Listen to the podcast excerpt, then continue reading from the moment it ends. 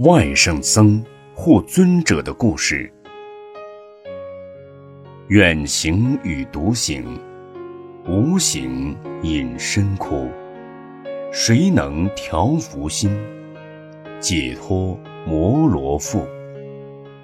这一法句是佛陀在奇树及孤独园的时候，对外省僧护尊者所说的。在舍卫城，有一个人，他听了佛陀的佛法，出了家，取名僧护，不久就证得阿罗汉果。僧护的妹妹。生了一个儿子，长大后到僧护座下出家，取法名为外甥僧护。在他结下安居于某村落的寺院时，曾受信施者两块布供养，一块是七肘长，一块是八肘长。于是他心中想着，我要将八肘长的布。来供养我的师傅，七肘长的留着自己用。结下安居圆满后，便离开该寺院，心想我要去见师傅。于是沿途托钵，到了师傅的住所。僧护尊者不在，他便进入寺院里，帮师傅整理房间，铺好座位。并将师傅的洗脚水准备好，然后等师傅回来。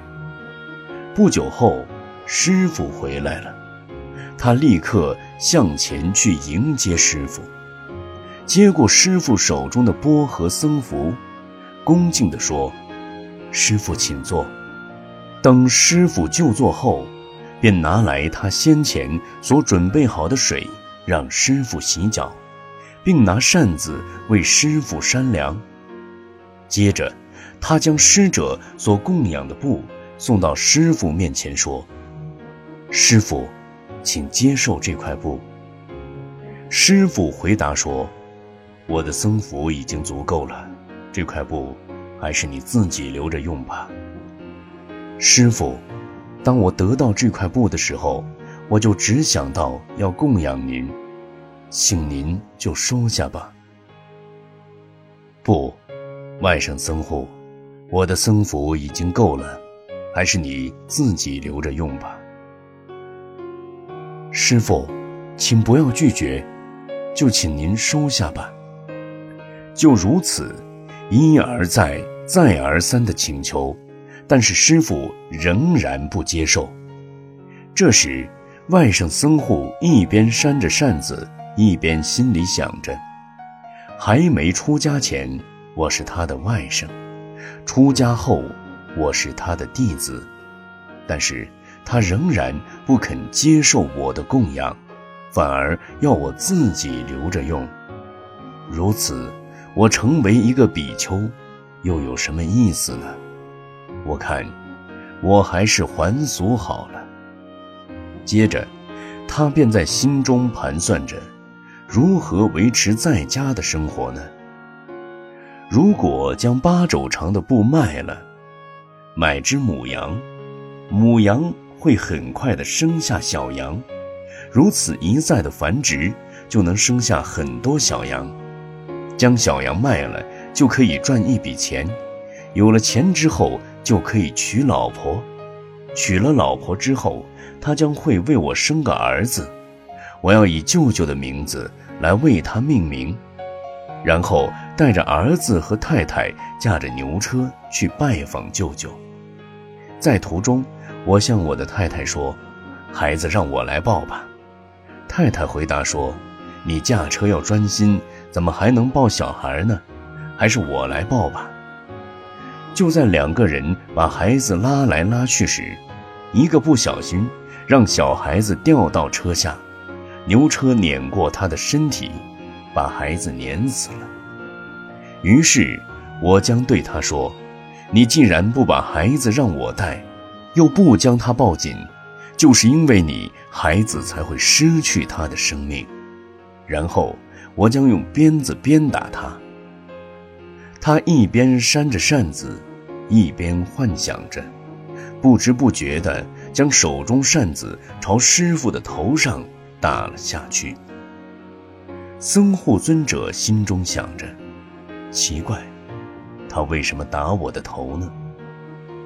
于是他便运用神通力去观察他的念头。外甥僧护心中所想的，都一一的被僧护尊者知晓了。僧护尊者便开口说道：“你打不到你的太太，你为什么要打我这个老比丘呢？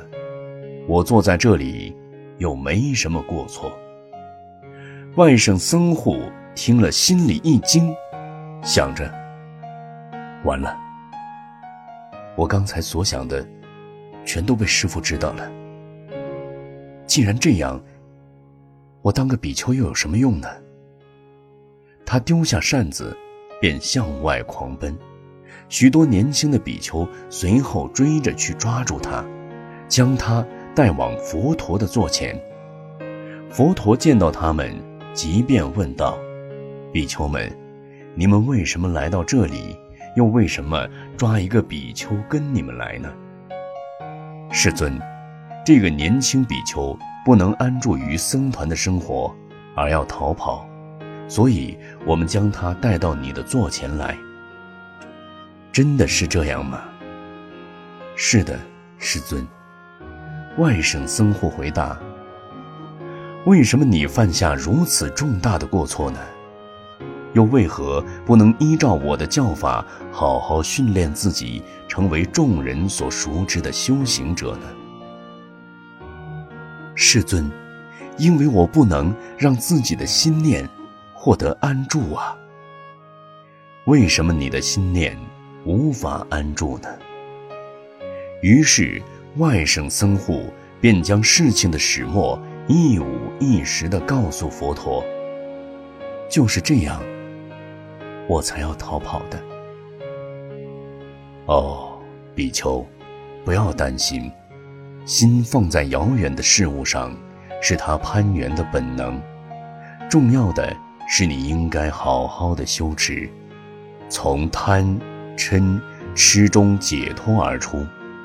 佛陀接着说了一个偈颂：远行与独行，无形隐身窟。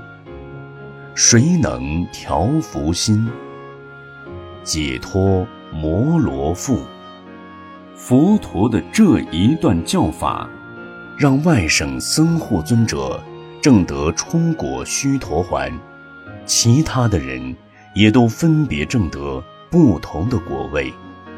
这一教法，让许多人深获法益。